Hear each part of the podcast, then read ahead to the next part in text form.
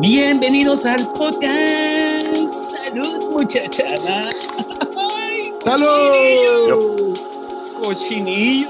Bienvenido, welcome. Bienvenido, welcome. Bien- bienvenido, welcome a este su podcast de confianza, hablando con los ultrasónicos. Bienvenidos, buenas noches, buenas tardes, buenas madrugadas. A la hora que nos esté escuchando, les habla el vaquero porno bajista de Ultrasónico. Y aquí estoy con mis compitas del Ultrasónico. Mi Josi, ¿cómo estás? Acá andamos de nuevo en estas andadas y, este mentidero que es el, el Ultrasónico Podcast. ¿Qué onda? Mi Choco, muy buenas noches. Miguel, buenas noches. Pues aquí, contento de estar con ustedes otra vez. No sé qué tanto Correcto. me permita este internet de mierda que tengo ahorita que está fallando mucho. A ver ¿Qué si no me compañía es? corto. ¿Qué compañía es? ¿Qué compañía es? Necesitamos quemar a estas compañías. Me cagable. Mega. me- me- sí. Hijo de la chingada. Pinches Campeones. compañías. Bueno, Campeones. Miguel Gómez Llanos, buenas noches. ¿Cómo estás? Excelente, excelente por acá. Este segundo, segundo episodio de este 2022. Este, qué bueno. De la qué bueno temporada que- número 13. Qué bueno que eso está pasando. Ujú. ¿Eh? Exactamente. Bueno, pues, eh, ¿qué traemos para esta noche? Pues traemos ahí varios temas en el tintero, pero este, arranquémonos. Aprovechando que es el podcast número 90, me gustaría que platicáramos un poquito de la música de los 90 y cómo, y cómo nos aturdió, ¿no? Porque también el inicio de, de- del, del rock and roll, nosotros, bueno, no sé, Miguel, no sé, Josi, pero el inicio de, de- de- del rock and roll ya tocado, pues a, a mí- cuando me, me- me tocó en los 90, ¿no? Este, tengo una anécdota muy, muy particular y Sí, yo pero te creo debe que haber tocado un poquito en los 80s o a, o a poco hasta los 90 cuando conociste The Cure. No, con- no, conocía The Cure con. No, conocía The Cure con Disintegration. Pero Disintegration es del 89, si mal no recuerdo. Debe ser o- 88, 89. Y sí, evidentemente, eh, mi acercamiento al rock and roll fue con el, el- el primer disco de Caifanes, ¿no? Y antecitos de eso, se va. No sé si, si la gente se me vaya a ofender, pero yo era muy fan de Mecano. Y era muy fan de y muy, y muy fan de Kenny los eléctricos, ¿no? No, bien Sí, hecho. Mecano, este- Mecano es una banda interesante escuchar, fíjate. Sobre todo ahorita. Un- un- una banda muy interesante, pero realmente no era así como de, mira, soy bien rockero porque escucho Mecano, ¿no? O sea, realmente no era como... Esos, esos, eh, esos eran puras poses y en la juventud de esas poses todavía tenían mayor peso, ¿no? Claro, claro, y, y- y además pues en los 80 yo estaba en la primaria y después en esta transición 80s, 90s pues fue, estaba, estuve en la secundaria y eh, en esta transición de la música de los 90s como tal, después de este rock melenudo de los 80s y de gritos y, y de, y de, no sé cómo le dicen los guitarristas, de eh, de, de- no, no, no, pero esta cosa que hacen los guitarristas, shred o no sé cómo. Shred. Sí, shred, sí.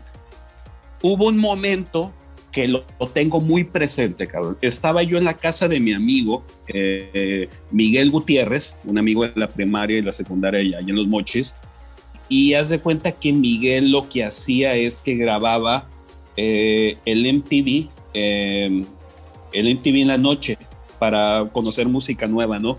Y me acuerdo que un día llegué a su casa, a la casa de, de Miguel Gutiérrez, que le mando un saludo. Este, Miguel eh, me dijo, Pato, tienes que ver, tienes que escuchar este video, está bien perro. Y yo, ¿qué pasó? No, no, no, no, no.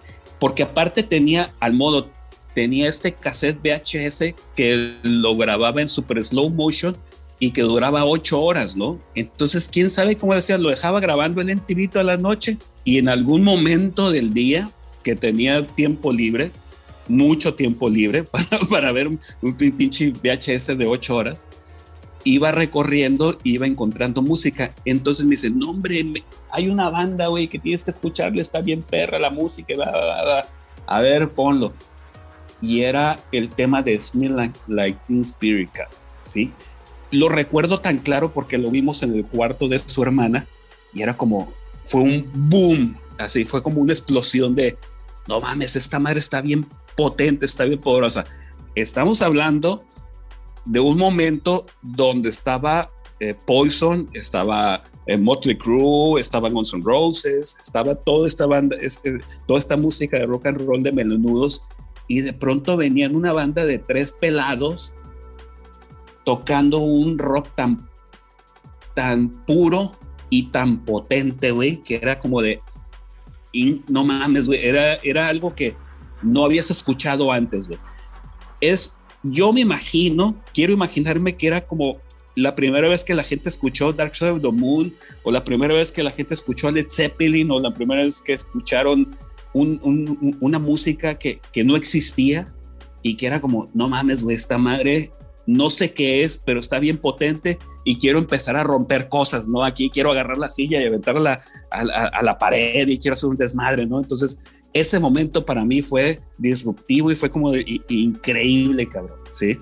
Y yo creo que gran parte del sonido de la música de los noventas parte de ese video de, Smell Like Spirit. ¿Tú, tú recuerdas, eh, ustedes recuerden cuando, cuando escucharon eh, esa rola por primera vez? Totalmente, totalmente igual fue en el MTV, por ahí mi buen amigo Jaime el Repo está acostumbraba a ir a Estados Unidos por un tema de, trabajo, porque vendía cosas de computadoras, iba a expos y eso, y se traía la oportunidad que tenía por ahí este, cassettes, y pues uno de esos cassettes eh, fue, fue el, el, el Nevermind, ¿no? Y Ah, pero ¿tú, tú, tú lo escuchaste en cassette o tú ya lo no, habías pues visto. lo escuché primero, primero en el MTV, pues, y luego ya pues teníamos la oportunidad de traerlo en el carro, en el cassette original. Original, ah, claro, ¿no? Por, Por, por, porque había esta cosa de, no, yo tengo el original. Y, luego me acuerdo que decían, no, es que se escucha mejor el cassette original. Mentira, se escuchaban igual, ¿no? Además, era, eran cassettes, ¿no? Que tenían un gizazo, si no tenías un buen eh, equipo reproductor. Claro. Tú, mi José, ¿te acuerdas cuando escuchaste a, Nirvana por primera vez o, nunca te enganchaste con, con, el sonido de Nirvana? Sí, sí me acuerdo cómo no, fue en el MTV también. Nada más que pues eh, aquí vamos a hablar de, la, de lo que es la brecha generacional. mucho más joven que yo y pues ya tenía camino recorrido en el mundo del rock, ¿no? Como, como, melómano, como escucha. Y sí, cuando, cuando sale el video, pues a mí lo que me llamó la atención del, del video de, de, Nirvana con esta rola es que era en la época, en el momento, era novedoso porque era otra estructura. Sí, era una estructura muy simple, muy sencilla, un sonido muy era un, un, trío, un power trío, este, con muchos tintes de punk, muchos tintes de rock, este, con un sonido definido, pero siendo honestos, cuando yo lo escuché, me gustó mucho, sí, pero no era nada del otro mundo para mí, pues. A mí lo que me llamó la atención fue todo lo que generó este rompimiento de lo que empezó a darse en la industria discográfica a partir del Nevermind. Eh, se genera el,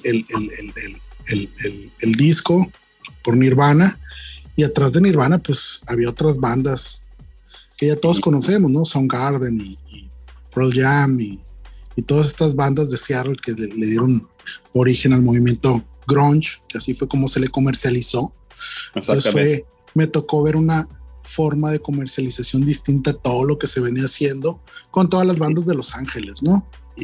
Este, y en esa época, pues sí, todo, todo LA era lo que rifaba, algunas cosas de Nueva York, un poco más oscuras, el rock de, Nueva York que, que, lo, que lo light y lo meloso y lo melódico, ajá, de, del, del, hair metal eh, angelino.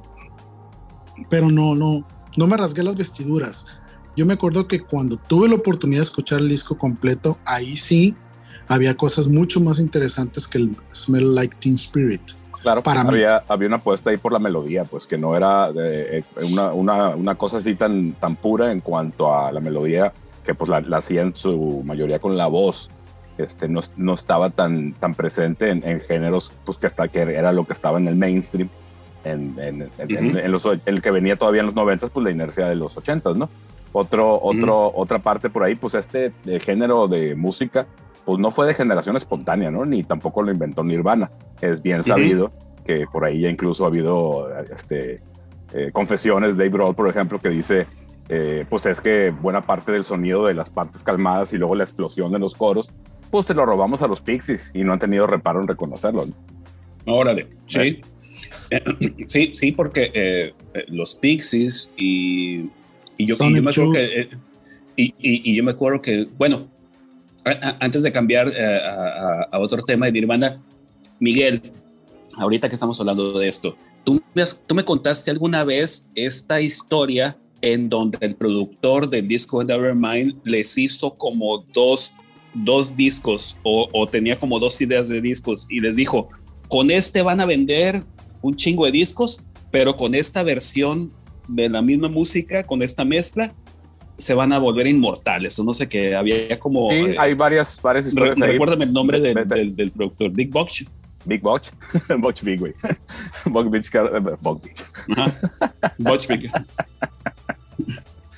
Big. que ahora todo el mundo ubica, pues obviamente por ser de Nirvana, que fue lo que le puso en el mapa, y luego con su proyecto de Garbage y algunas otras colaboraciones que ha tenido, pues obviamente que es, un nombre importante en el, en el rock de los 90 y, y, hasta la fecha, ¿no?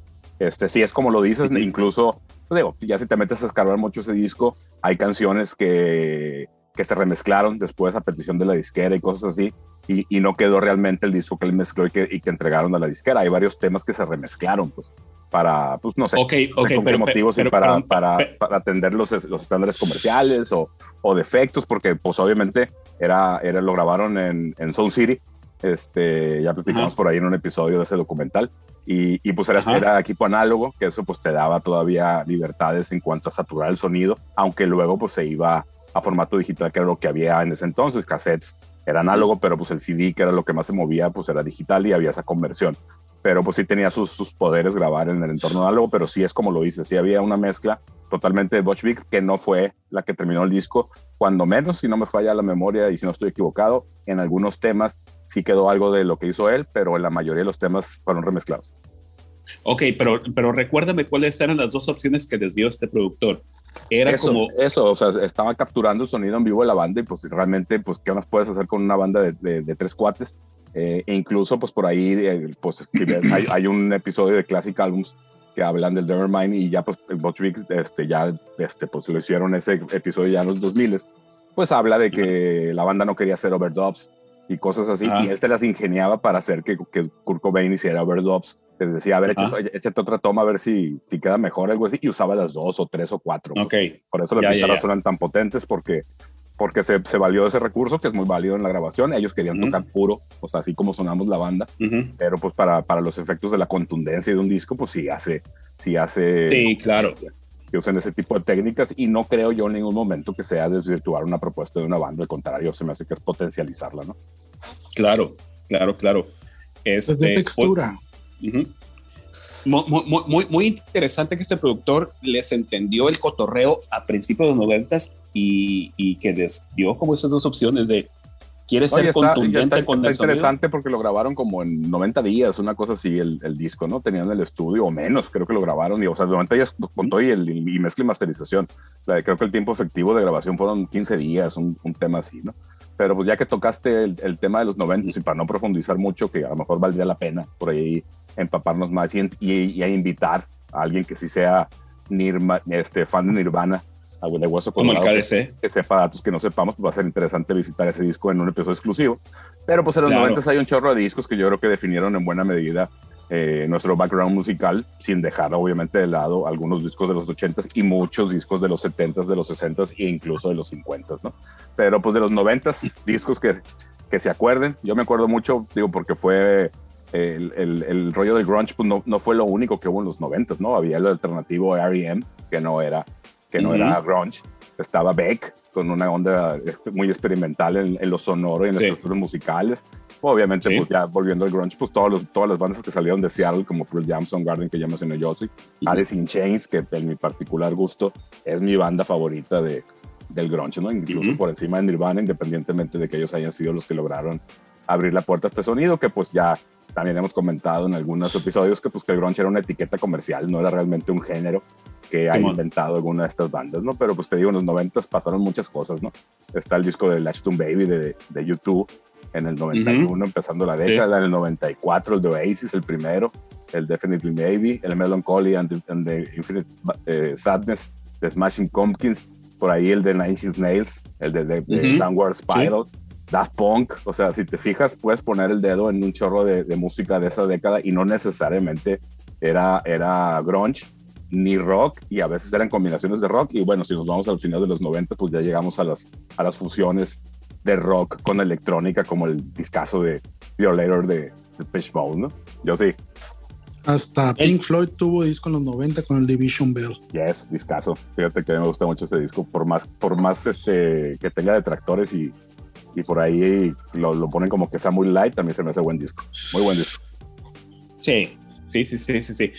Este, eh, otra de las bandas, este, realmente eh, líderes en todo esto, pues es Pearl Jam. Y pues de Pearl Jam, pues, ah, ¿sí? Eh, recuerdo también, por ejemplo, porque Pearl Jam arranca, yo creo que todo este mainstream, este spot en, en, en la banda con Jeremy, ¿no? Que que regresamos a lo mismo, pues, o sea, no necesitaba ser tan greñudo, tan, tan tan bien peinadito, tan, tan, tener ropa de escenario como pues lo hacían las, las, bandas metaleras de, de, los ochentas.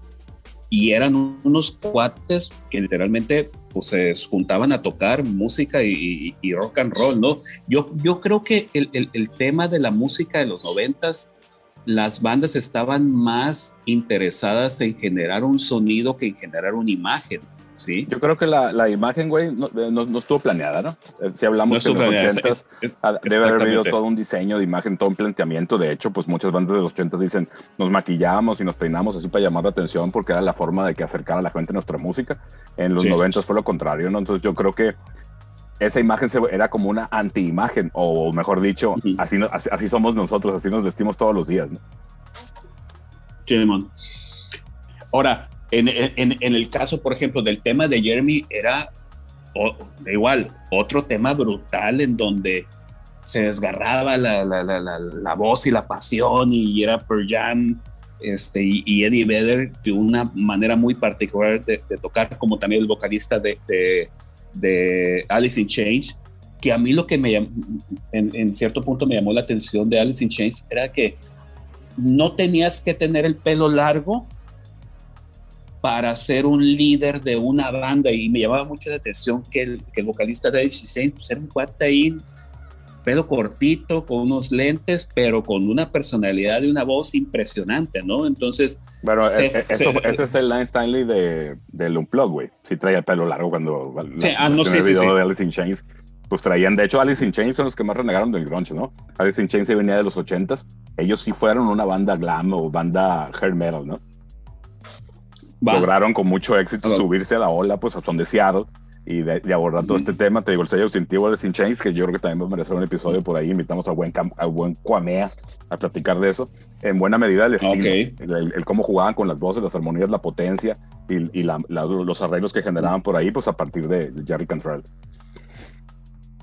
De Jerry Cantrell, sí. Y, y, yo, y yo creo que hay, por ejemplo, en el caso de la música, la música nosotros que, tocamos instrumentos, la música del heavy metal, el hair metal y todo eso, pues son muchas quintas, ¿no? Son muchas quintas y mucho requinto, mucho grito y mucho brinco y todo este cotreo.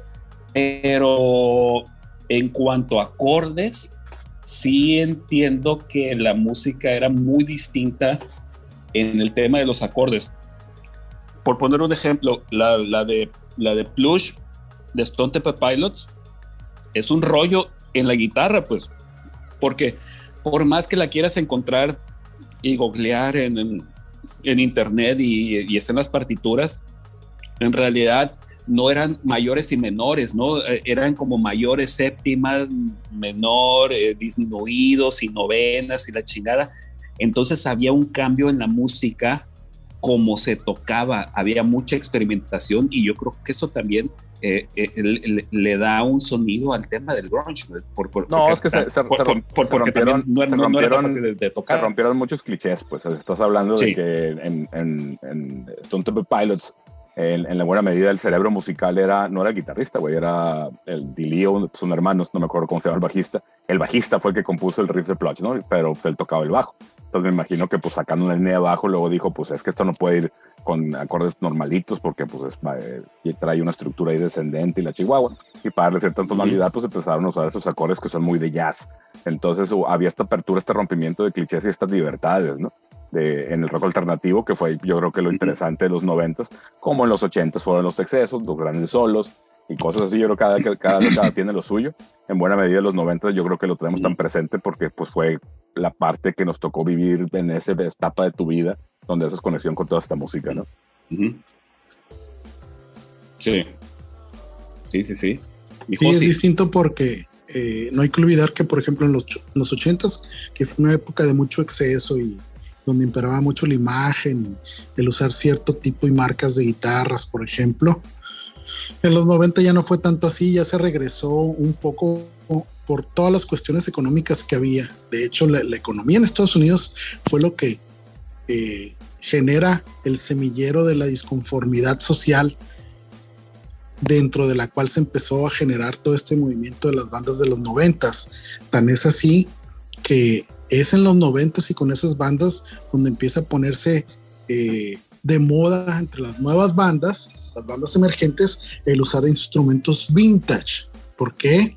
Porque en aquel entonces resultaba que no era tan caro comprarlos, no nada más instrumentos, sino efectos de pedal.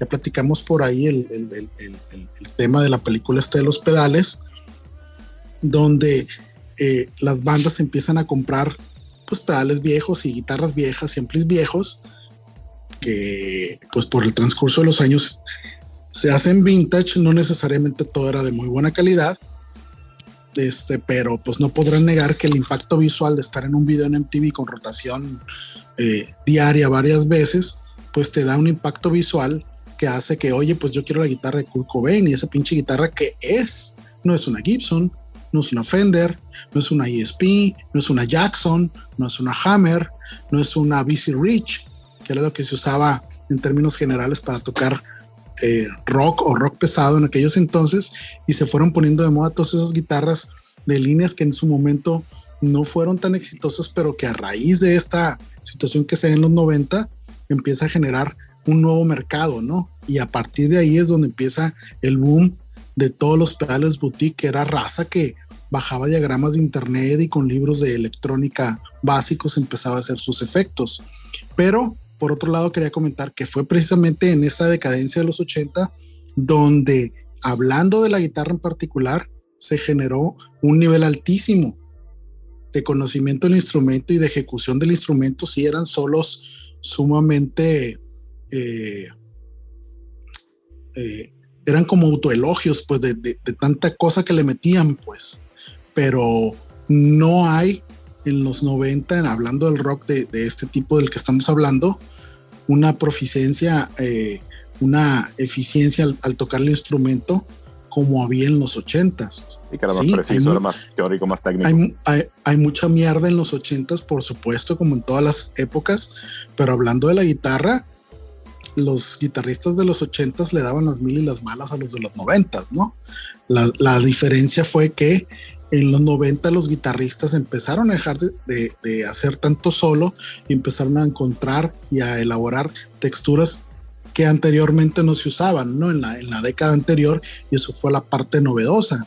Quieren hablar de un guitarrista muy bueno, este, que hacía texturas de ese tipo, Kim Tyler de Garden, que usaba la guitarra. Sí, había, sí había, sí, claro, sí, sí había eh, gente que usaba la guitarra Incluso a, mí me sorprendió ahora, obviamente con el fallecimiento de Eddie Van Halen, que muchos músicos, muchos, de los grupos de los 90 eran súper fans de, de, Van Halen, ¿no? sin que eso necesariamente significara que trajeran el estilo de Van Halen a sus bandas. ¿no?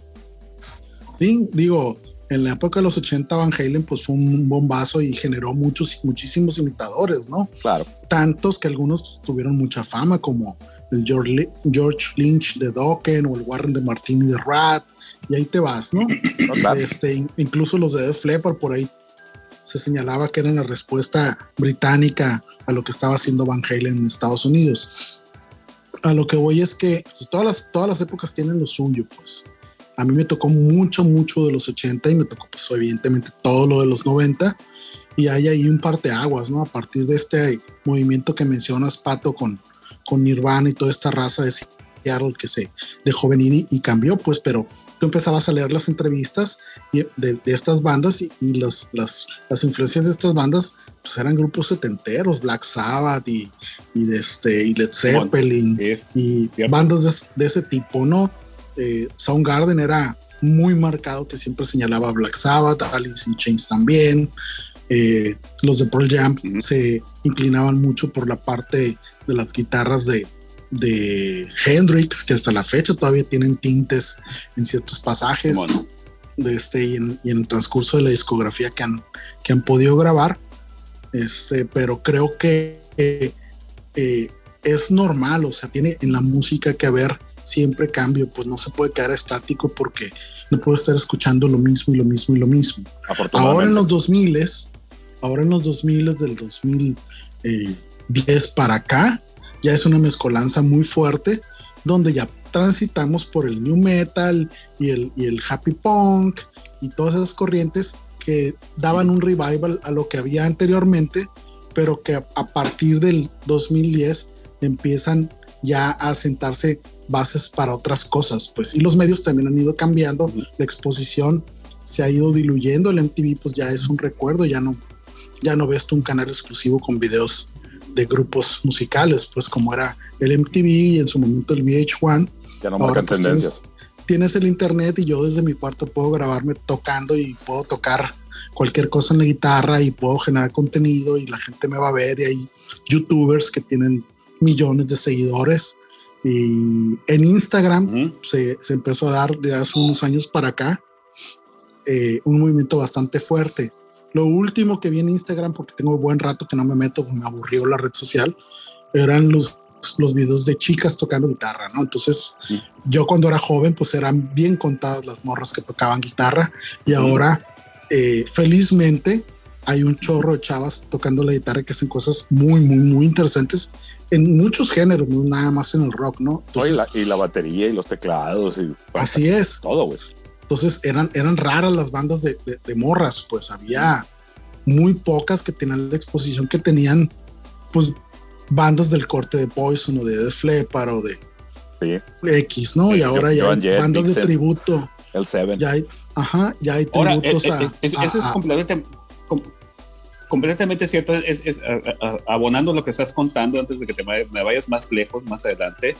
El MTV de los noventas era un canal de videos, ¿sí? El, el, el MTV todos lo sabemos, se fue convirtiendo en un canal de realities, ¿no?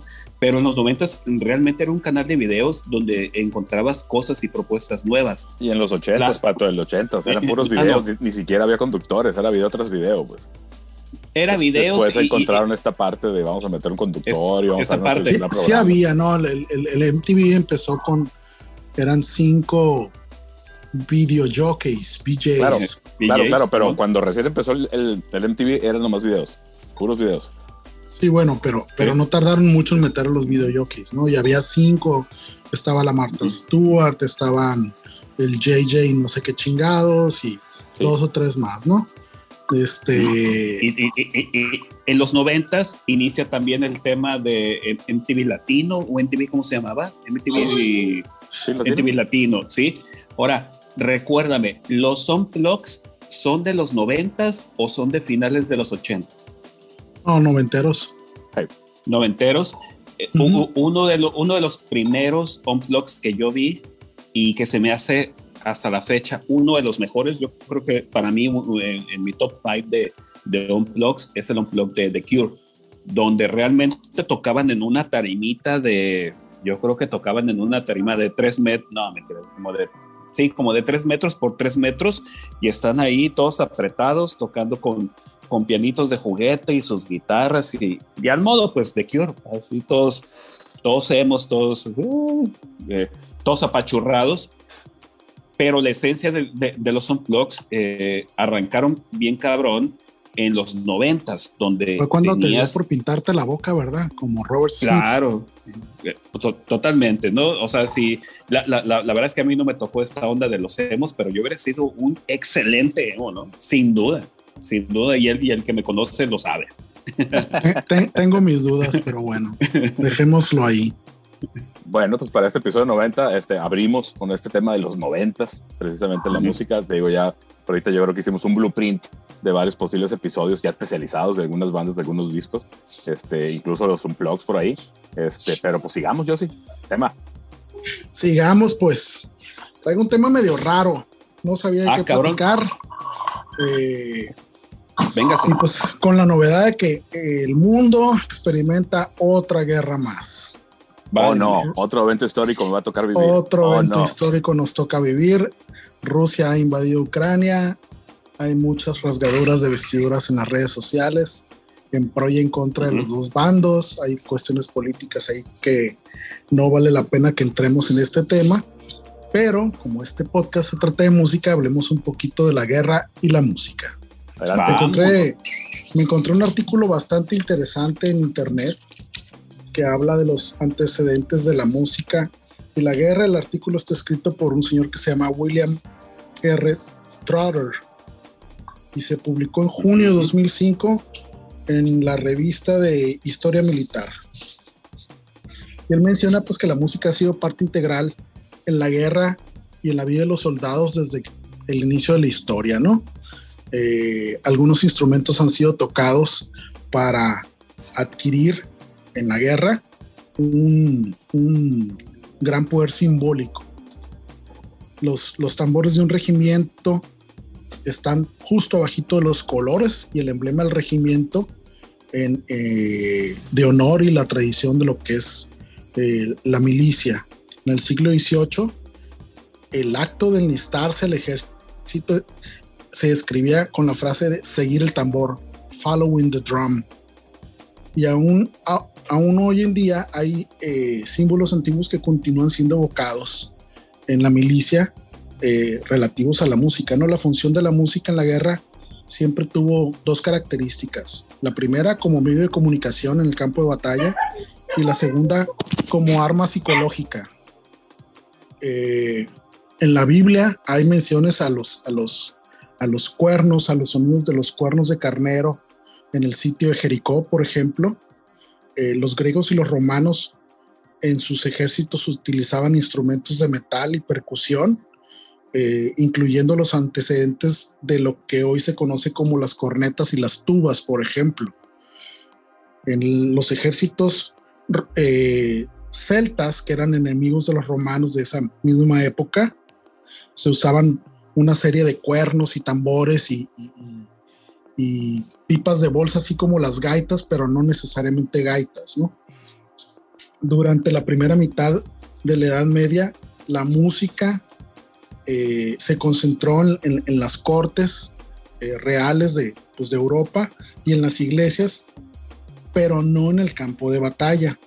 Esto cambió durante las cruzadas, y esto fue por influencia de los árabes. Los, los sarracenos utilizaban instrumentos eh, tales como el anafil, que era una especie de trompeta sin válvulas, una especie de corneta, el tabor, que era un, un, un, tambor pequeño, y el naquer, espero decirlo bien, que era un instrumento como si fuera una cazuela, pero hecha tambor tenían ciertos sonidos, ¿no? Entonces, este tipo de situaciones le daban a los ejércitos ciertas características y cuando los veteranos de las cruzadas regresaron a Europa, trajeron instrumentos e ideas con ellos. Fueron absorbidas en, el sistema feudal y en los ejércitos de mercenarios para indicar eh, instrucciones en el campo de batalla y se fueron propagando el resto de los ejércitos del continente europeo. Hay un libro que escribió Nicolás Maquiavelo en 1521, que es un tratado que se llama El arte de la guerra, donde sugería que los oficiales que comandaban los ejércitos deberían de emitir órdenes utilizando trompetas dado que las trompetas por su sonido potente y alto podían escucharse en medio de todo el cagadero que era una batalla, ¿no? Este, al finales del siglo XVII, eh, esto se fue perfeccionando. Ya había eh, instrucciones precisas a través de instrumentos que se utilizaban al momento de estar combatiendo, ¿no? Los, los instrumentos se utilizaban pues principalmente para los cambios de formación, las partes de los eh, ejércitos que iban a atacar, los regimientos, si eran de caballería, eran de infantería o eran eh, arqueros, cosas así, ¿no? Eh, pasémonos al, a la parte del, del, año 1778 en Estados Unidos, donde hay un manual del ejército continental, que es el ejército previo a lo que se conoce como Estados Unidos. Es el ejército que se formó para pelear la guerra de independencia de Estados Unidos. Estados Unidos entró en guerra con Inglaterra, perdón, con Inglaterra y utilizan pues tambores y cornetas y todo este tipo de cosas también pues para para indicarle a los ejércitos y a los soldados que era lo que tenían que hacer en campo de batalla. Acuérdense que en aquel entonces pues no había elementos de radiocomunicación como hoy los conocemos, no había internet, no había WhatsApp, este, no había celulares, entonces no podían emitir órdenes los, los, los oficiales a, a, los soldados, ¿no? Durante la Segunda Guerra Mundial fue la primera vez que se usó la música clásica como un elemento marcial para darle a los ejércitos cierto contenido que necesitaban al momento de pelear, ¿no? Y curiosamente, aquí viene un dato que yo encuentro interesante. Los aliados optaron para casi, casi registrar las primeras notas de la quinta sinfonía de Beethoven, que son tres soles y un mi, el ta ta ta tan, porque correspondían esas notas a la parte del, del, del código Morse, que significa la B de la victoria. Los alemanes, por su parte. A ver, a ver, a, ver, a ver, hazme una pausita aquí en lo de Beethoven. Ese ta ta ta tan es un. está basado en, en algo militar. No. Los ah, ejércitos aliados toman esa frase de la quinta ah, sinfonía de Beethoven ah, porque concuerda con el código Morse. El código Morse acuérdate que es puntos y líneas, ¿no?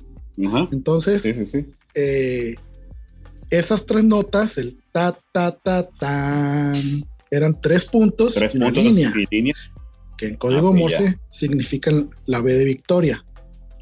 Entonces eran claves que ellos tenían, ¿no? Eh, la Unión Soviética, que también participó en la Segunda Guerra Mundial, utilizaban partes de la séptima sinfonía de Dmitri Shostakovich, que curiosamente se subtitula Leningrado, que fue una de las ciudades pues, atacadas por el ejército nazi, ¿no?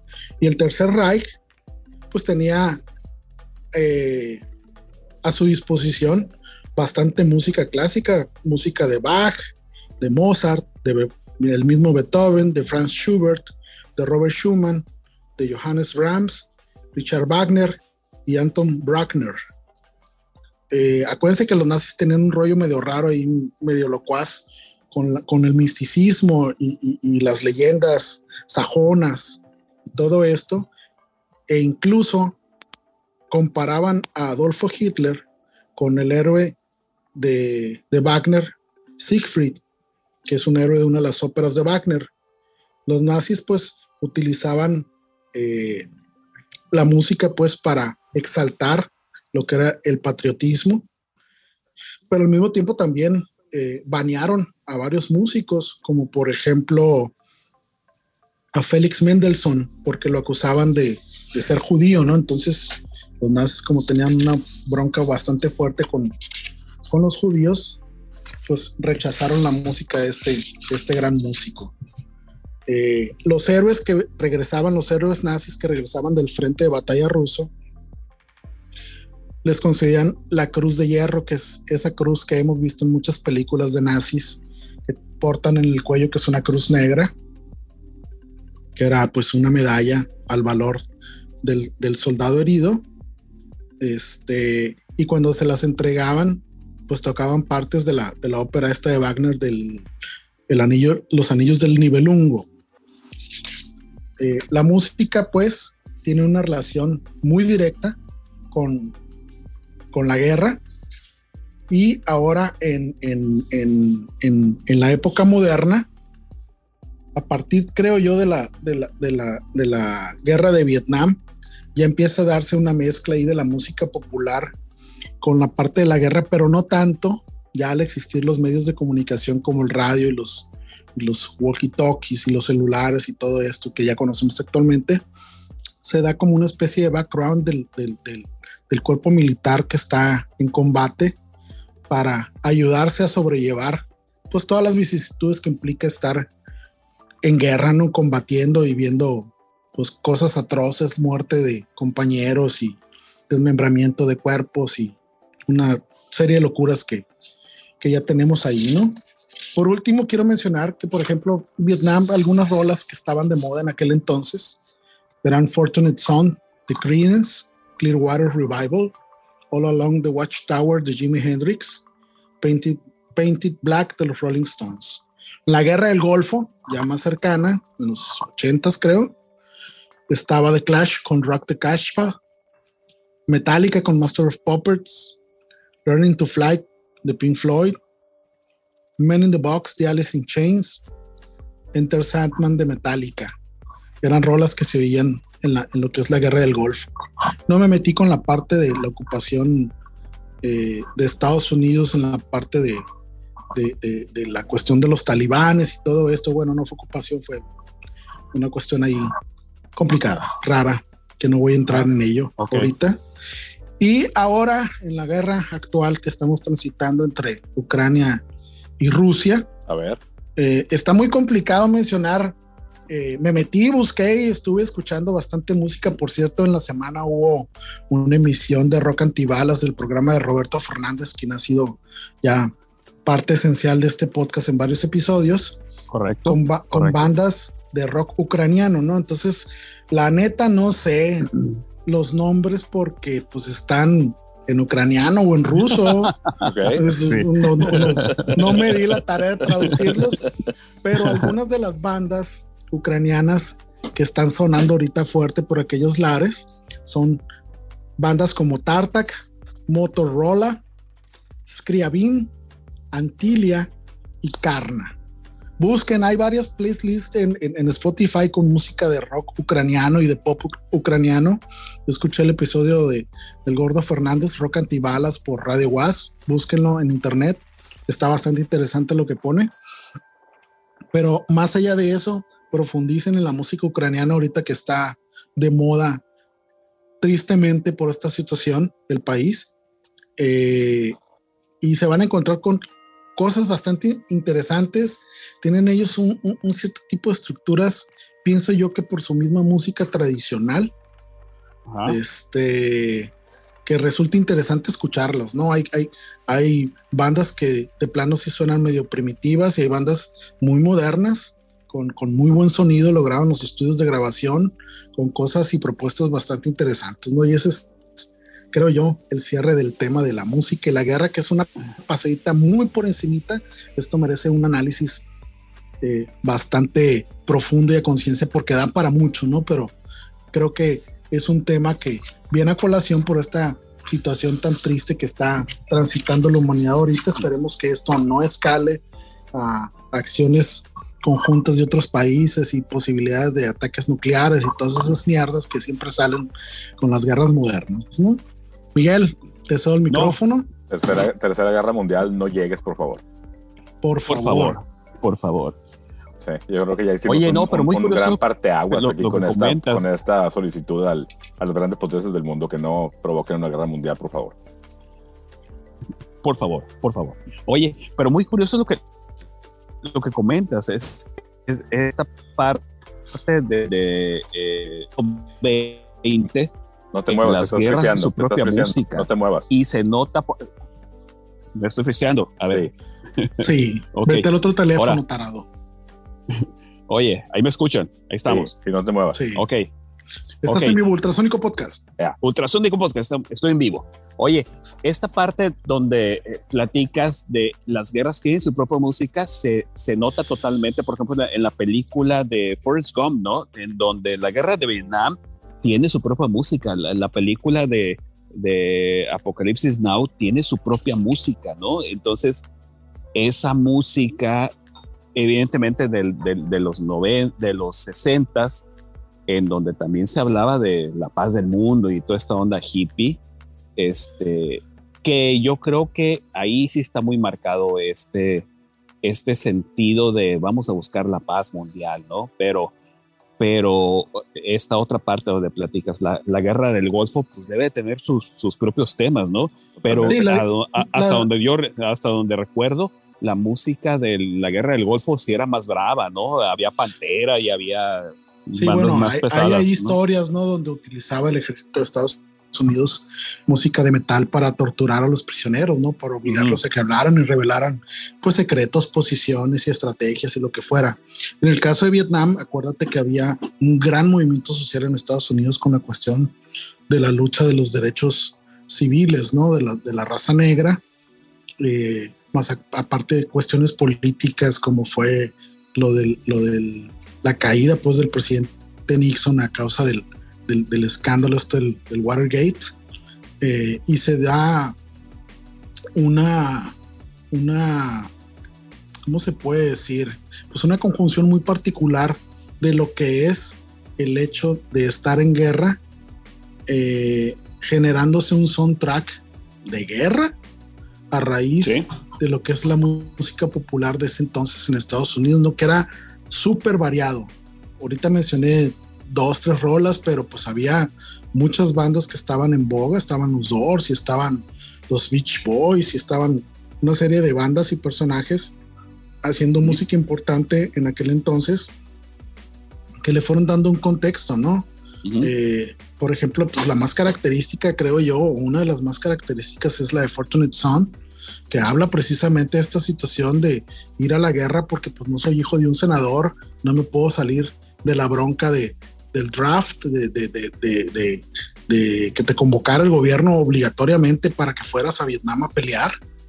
Hay muchas historias ahí de raza que se fue a Canadá o raza que quemó la carta de registro del ejército para no ir a la guerra o se inventó enfermedades o se disparaban en una pata o en un brazo para no ir.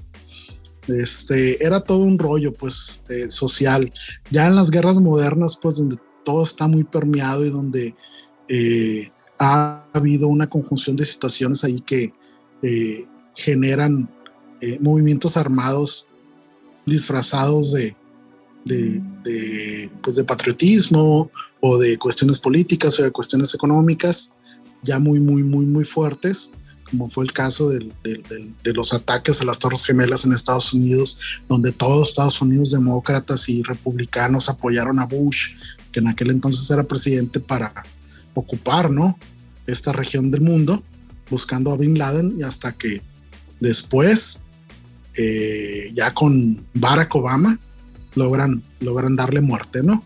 Pero creo que es un tema interesante la cuestión de la, de la guerra la música, desde los instrumentos, el uso de la música que se le dio eh, en la parte militar y, el apoyo que ahora vemos reflejado en las playlists que escucha alguien que está combatiendo, ¿no? Pues que escucha pues, lo que siempre he escuchado, lo que me gusta, lo que tengo, lo que está en el Billboard, lo que está en los primeros hits de, las, de, las, de los lugares donde suceden los acontecimientos. Hablábamos al final de mi tema de la parte de las bandas de rock ucraniano, pero allá hay una cultura, allá hay una sociedad, allá hay eh, una estructura sociocultural que tiene su propia música. Claro. Entonces, valdría la pena saber de primera mano qué escucha un artista o un burócrata o un maestro que manda a su familia a Polonia a refugiarse y te quedas en Ucrania a defender el país. Por supuesto. Algo, algo tienes que escuchar, ¿no? Entonces esto le da una connotación desde mi punto de vista muy humana, pues, o sea. No, y, no, y, no, solo eso, no solo lo que la gente que está viviendo ese desafortunado evento pues también los artistas, la música que generan, que obviamente, pues ahorita todavía no, pero pues va a venir, va a venir una eh, manifestación musical a, raíz de este consentimiento, ¿no? Yo pienso que sí, porque si te fijas, hay una gran parte de la sociedad mundial que está en contra de esta situación, ¿no? Hay ya ahorita países que están condenando abiertamente a Rusia por esta acción militar que están teniendo en Ucrania. Claro. Eh, hay, hay, mucha simpatía en redes sociales a favor de Ucrania, del presidente de Ucrania, del, de la gente que sin ser parte del ejército está tomando las armas para defender su país, sus casas, sus calles. Ya vemos imágenes terribles, sí, imágenes terribles con bombas eh, de racimo, son cierto tipo de bombas, sí. son cuestiones ya muy especializadas de guerra, pues de armas muy especializadas, muy modernas. Hay una, ahorita se me acaba de acordar, veía una historia en, Twitter, me la encontré, después me metí a YouTube a, conocerla. Hay una leyenda urbana ahorita en, en Ucrania de un piloto que no se ha dicho quién es. Primero, si existe, ¿no? Hay dudas de si existe. Y segundo, si lo que se dice este piloto que en un día derribó con ocho aviones rusos, con un avión de menor capacidad y de menor eh, maniobrabilidad en el aire, a varios eh, aviones rusos más avanzados, con un avión menos avanzado. Le llaman el fantasma de Kiev. Hay un video ahí, hay una parte de la historia que la desmiente porque dicen que usaron imágenes de un simulador de aviones y hay ahí algunas opiniones de, parece ser de miembros de la burocracia ucraniana que dicen que sí, que sí es cierto y que no, pues no van a revelar el nombre y bla, bla, bla. En el mundo de la aviación, un as de la aviación es el piloto que derriba cinco aviones. Para que esto suceda pueden pasar mucho tiempo, ¿no? En la historia de la aviación, desde la Primera Guerra Mundial, que fue donde se inicia el uso de aviones para la guerra, pues acuérdense del varón rojo, ¿no? En la Segunda Guerra Mundial, en el, en, el, en el, escenario, en el teatro del Pacífico, eh, estaba un estadounidense que se llamaba Papi Boyington, que por ahí le dio origen a una serie de televisión americana que se llamaba Los Tigres Voladores. Y ya después ha habido bastantes haces ya con aviones más modernos a partir de Corea y Vietnam, donde empezaron ya a usarse los aviones eh, con motores jet, ¿no? Este, y ahorita, en la actualidad, pues que un solo piloto haya derribado en un día seis u ocho aeronaves enemigas, pues resulta difícil de creer. La neta, eh, los reportajes que yo vi o los segmentos que yo vi en YouTube de este tema, todos coinciden de que ojalá exista y ojalá haya sucedido. Se ve difícil. Este, y sería interesante saber si además de que existe ese piloto, qué chingados se escuchaba de música para relajarse. Claro. Fíjate que en este tipo de, eventos que podemos conocer de primera mano, fuentes confiables, que yo creo que es bien importante eso, el por qué sucede, independientemente de, que estemos en México, más que tomar partido, yo creo que hay que entender el conflicto y sobre todo empatizar un chorro con la gente que lo está sufriendo sin deberla ni temerla, ¿no? Entonces a mí se me hace mucho más sensible ese tema de saber cómo a familias pues les cambia la vida de la noche a la mañana por temas que pues que no les competen y que nadie les pregunta, ¿no? Entonces yo creo que es bien importante, es bien importante eso, la empatía y sobre todo no fomentar este fake news, este por más, por más que, que quieras tomar partido y quieras apoyar que alguno de los bandos tiene la razón. Yo creo que eso es la mesura que se debe guardar en redes sociales sin pretender aquí evangelizar de lo que tienes o, no, o, lo que tienes o no que hacer, ¿no? Pero bueno, este es algo que está pasando, ya, ya nos enteraremos si esto este tiene, tiene fin de, eh, en, el, corto plazo o se extiende, ¿no? Eh, interesante, interesante el tema de la música. Yo creo que también hay varias aristas ahí que podemos explorar como temas de, de podcast exclusivos para adelante. Vamos eh, trabajando esa parte. Adelante, Pato. Fíjate que yo el sábado estaba viendo un, un, documental de que está en Netflix, un documental de hace como dos años, no me acuerdo ahorita el nombre, pero lo han estado compartiendo la gente, donde hablan de esta parte de, de Ucrania, ¿no? Que, que, se quiso unir a la Unión Europea.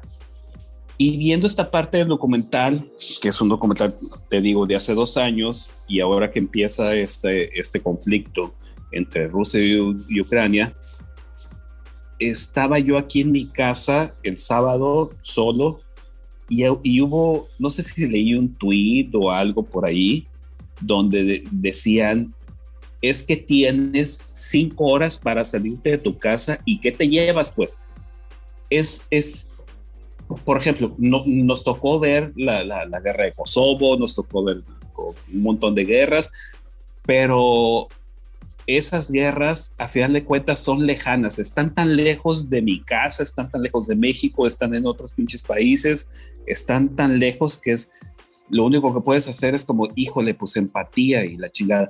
Pero me puse a pensar si esta guerra sucediera en, aquí en México, aquí en Culiacán, este, y tuviera ocho, eh, si, tuviera cinco horas para salir de mi casa con mi familia, ¿qué me llevaría? Pues, y ahí fue donde sí sentí como esta parte de empatía de, no mames, güey, o sea, si tuviera que salir con mi familia de mi casa, agarrar calle, porque no agarras carro, agarras calle y es a dónde nos vamos, pues, y qué cosas me llevaría, ¿no? Entonces estaba pensando como de, puta madre, güey, pues qué chingos me llevo, güey, me llevo mi computadora, bajo nuevo, bajo nuevo. Mi, mi, disco, seguramente no me llevaría mi bajo nuevo, ¿no? Es, es, como de, güey, ¿qué me llevo, güey? O sea, la ropa, mi ropa favorita, porque también no te puedes llevar toda tu ropa, pues te, te, te llevas ropa para pues para andar en, en, en, en, esos campos de refugiados, ¿no? Entonces, y te tienes que llevar cosas que puedas transportar tú en la mano, pues, ¿sí? O sea, tú, tu esposa, tus hijos, la chingada, pues, ¿qué te llevas? Determinados juguetes, determinados, ¿qué discos te llevas, no? O sea, y es como de, ahí, ahí, ahí, ahí sentí, espérame, Michael, ahí sí sentí como esta cosa de, no mames, esta madre está bien cabrona, güey, porque tienes cinco horas para decidir qué te llevas. Y yo pensé para mí, bueno, si yo tuviera cinco horas para irme de mi casa, ¿qué chingados me llevo? Pues entonces, pues sí pensé, bueno, me, me llevo mi computadora, me llevo mi disco duro, pero pues no sé cuándo lo voy a conectar ni en dónde, ¿no? Pero, híjole. Te puedes llevar una, una, extensión muy larga, güey. Una extensión muy larga, sí, con Wi-Fi, ¿no? Sí, sí, pero pero, no, fíjate que digo, ya que entramos en estas tesituras y, y, no por ser alarmista, pues no es que estemos viviendo una guerra aquí en la cercanía, pero tenemos pueblos, pueblos que han sido abandonados por sus habitantes en este estado, mm. en Sinaloa, por, por el narco. Entonces, yo, creo que, te digo, no, no es cuestión de juzgar este, qué es más importante o qué es más grave o qué todo, pero pues te digo, son cosas que, que realmente no están pasando tan lejos, ¿no? Sí, exactamente. Lo, lo, lo, que pasó en Zacatecas hace. No, no, no. Aquí en Sinaloa, güey. Hay, pueblos que se han quedado desiertos porque llega el narco y, y echa a la gente para afuera, pues. ¿Eh? Correcto. Y han vivido a pequeña escala. Eh, claro, a pequeña escala si quieres, pero y sin la difusión de los medios, porque pues en este país nada más se sabe lo que conviene. Este, pero viven un, un drama tan intenso como esas familias de, de Ucrania, ¿no? Pero bueno. Vaya queriendo ya, este, pues, discúlpenme por pasarme un tema tan banal, este, pero pues egoísta como es uno, pues para cerrar el podcast y porque ya traía el tema, este, primero, primero que nada te quiero preguntar, Pato, eh, ¿a qué se, se debió que compartiste este tema de Peter Gabriel en el, en el chat de Ultrasónico ahora en la semana? ¿A qué se debió? Este, lo, lo, escuché en un programa de radio. Era, era, parte de una cortinilla de un programa de radio. ¿En serio? Y sí, sí, sí. O sea, no es que lo conocieras o, o, o, lo que decía la letra. No, nada. no, no, totalmente lo conozco, ¿no? Y para mí, y, y, y, para mí, Peter Gabriel, Gabriel, este, pues es este músico que era un genio, pero que a mí no me tocó, que, que, que, a mí no me, ok, pero a mí no, a mí no me tocó su genialidad. Es más, hace como 10 años intenté escuchar a Génesis, ¿sí? Este asunto de Génesis a mí no me ha, no me ha, no me ha no me ha hecho como decir, ay, güey, Génesis es un pinche grupazo. Esta cosa que he escuchado durante muchos años de Génesis es un pinche grupazo, ¿verdad? Y una vez, hace como 10 años, intenté escuchar a Génesis y era como de, a ver, le voy a poner atención a Génesis a ver de qué se trata. Y no me enganché y no le encontré. Pero el Gabriel, como solista, igual recuerdo algunos, algunos temas de él de finales de, de, los ochentas y, y, de este disco So. Y, este, y sí me gustan, pues, pero para mí es como, como íconos de la música de los ochentas. Y lo escuché en una cortinilla, se me hizo muy chingón. Ahora ya a la distancia, el tema no tiene desperdicio. El tema es buenísimo. el tema es buenísimo. Yo, pensé que, que, que, lo hubiese estudiado y que hubiese eh, eh, eh, todavía llevado más allá el gag de vienen cosas grandes porque la letra va mucho en ese tenor, ¿no?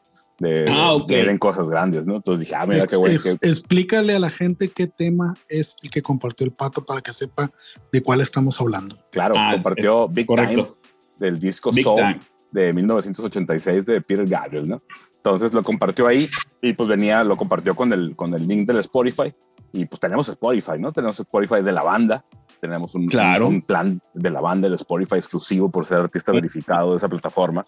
Este, Funciona igual que para todo el mundo, pero pues es exclusivo para nosotros, ¿no? Entonces siente claro, siente Claro, claro, claro. Entonces le di, le, di play y, y, me pasó algo muy similar a lo que platicas, Pato. Yo nunca hice clic con Genesis ni con nada que hubiera hecho Peter Gabriel, sobre todo allí en, en esos tiempos que usaba ritmos eh, con muchas influencias africanas y cosas así. Pero en ese momento, en ese momento que, que, por azares del destino que compartiste esa canción en el chat y yo le di play en el Spotify, eh, me cayó un, un, gran 20 porque ya había buscado yo ese encuentro con, con la propuesta de, de, Peter Gabriel y de Genesis. De, hecho, de Genesis yo siempre lo tenía muy presente por la canción esta de Land, Land of Confusion que es un tema que le gusta mucho a nuestro amigo Inche, que le mandamos un saludo hasta, hasta, Estados Unidos, donde él se encuentra. Este, pero pues ya ves que era como un gag de él y la fregada, pero pues la canción siempre por ahí gustó.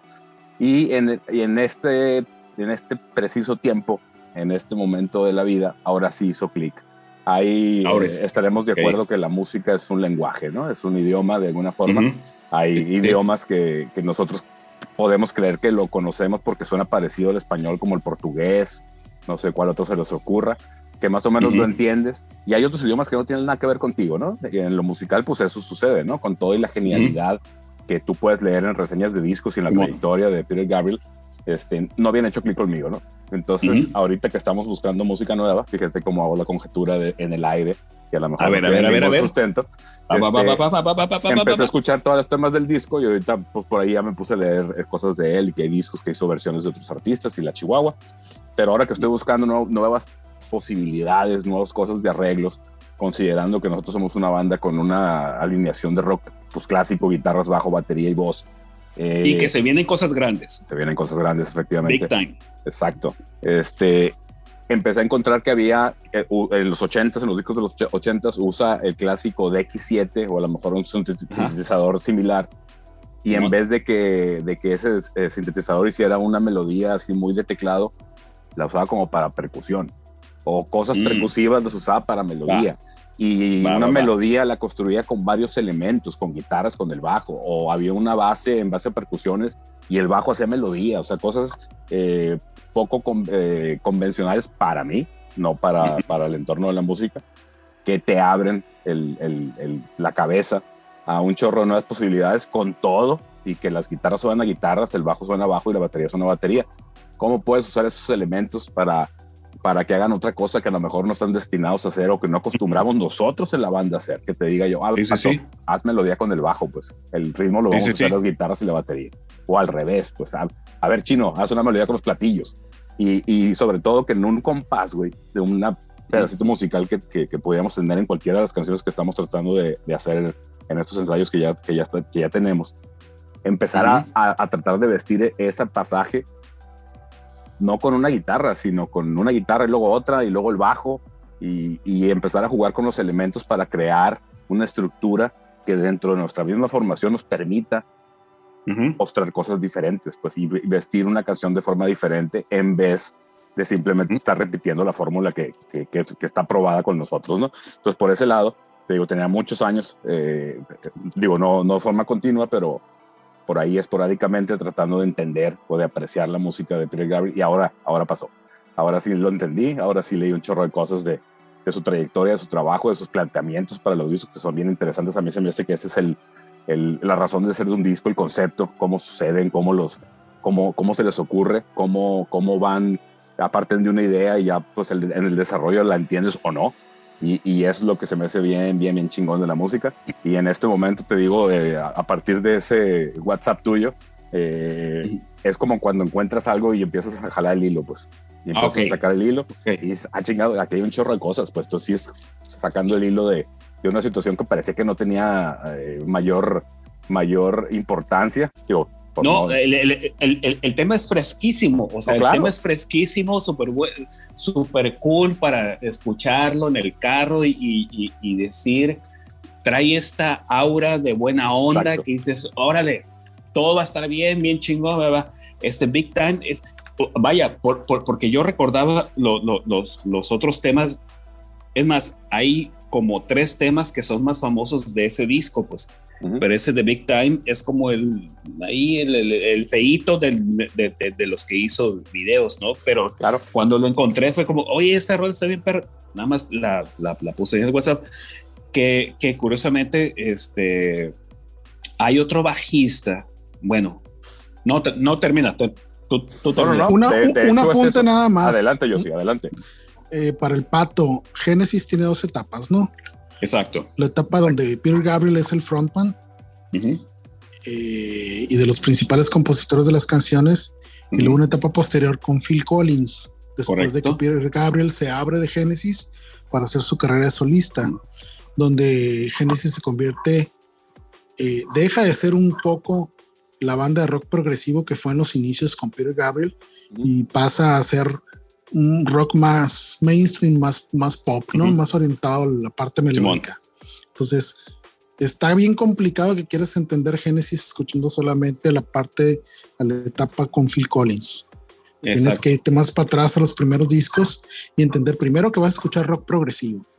Que al escuchar rock progresivo la instrumentación es muy distinta a una canción tradicional de radio comercial. Entonces te vas a encontrar con elementos bastante interesantes para la época, porque eran verdaderamente una gran banda que vale la pena estudiarla, escucharla. Y eh, a raíz de ahí, cuando ellos entran a la parte donde quieren hacer lana, que se meten, acuérdense que Genesis estuvo muy presente en el MTV con los videos. Tuvieron un revival así del, del, nombre de la banda Genesis, pues eran muy presentes, ¿no? Con los eh, eh, eh, los Land of Confusion y, toda la parte de estos, de estos discos de esta época con Phil Collins, pues. Y luego Phil Collins deja Genesis, hace su carrera solista, ya súper, súper pop, ¿no? Y muy bueno también. Entonces, muy bueno dentro del género pop, por supuesto, pero que no tiene nada que ver con lo que Genesis hizo al principio, ¿no? No, aprovecha algunos elementos, pero trae al contexto más suave, más accesible la vale, música. Vale la, vale, vale la pena el apunte porque pues hay que poner las cosas en su justa medida, ¿no? Y el contexto de la banda pues inicia en una época muy anterior a todo esto, ¿no? Ya después Peter Gabriel en, su parte solista hizo cosas importantes e interesantes, ¿no? Lo que comenta Miguel del uso de las percusiones africanas y todo este tipo de rolas como Vico, que era dedicada a un luchador social allá africano y todo esto.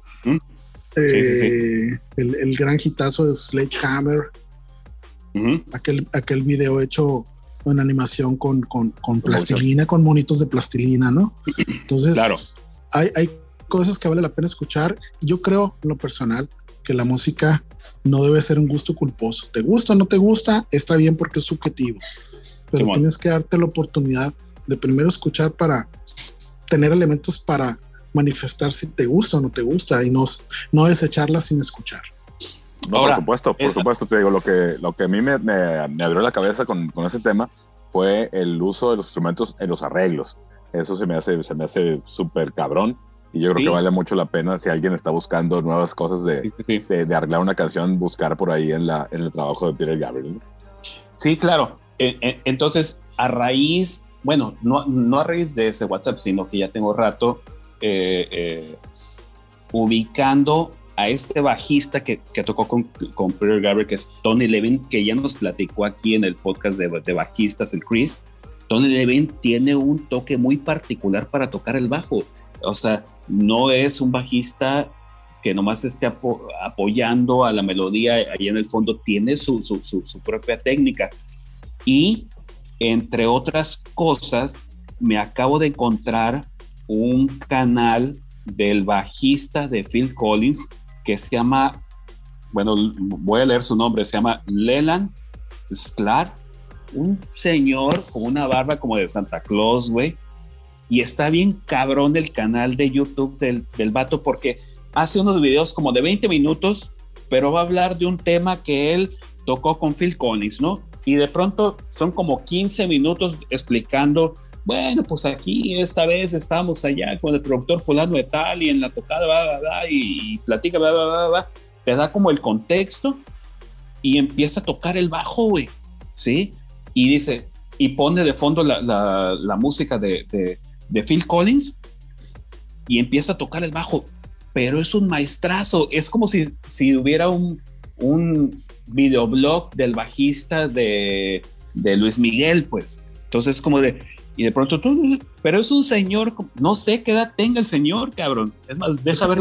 estás, Pato, hablando de una institución en el bajo, ¿no? Correcto, este correcto, señor correcto, Fue músico de estudio muchos años. Ah, exacto. Y, mucha gente lo ha jalado, ha tocado con, con, con, con, muchas personalidades de la música, ha tocado muchos discos que has escuchado y que ni siquiera sabes qué es él, ¿no? Hay un, hay un episodio de, en el canal de Rick Piaro con este señor, lo entrevista, ahora en la pandemia por Zoom, donde platica el señor pues de su trayectoria de todo lo que hace y pues, sí, muy interesante, ¿no? Entonces volvemos a lo mismo, son, son cosas que hay que ir pescando muchas veces al vuelo, hay que ir escuchando para ir entendiendo cómo se van generando las ideas al momento de, claro. de, construir una canción y, de grabarla y, sobre todo de ejecutarla en vivo, ¿no? Porque también tiene su chiste, muchas veces se graban cosas que resulta complicado replicar en un escenario, pero que pues a fuerza de la maña y el colmillo y la experiencia puedes ir sacando adelante. Fíjate que el pato dijo algo, algo bien interesante ahorita que, que, obviamente por eso, por esto supongo que, que este bajista hace ese relato en los episodios cuando habla de las canciones, el contexto.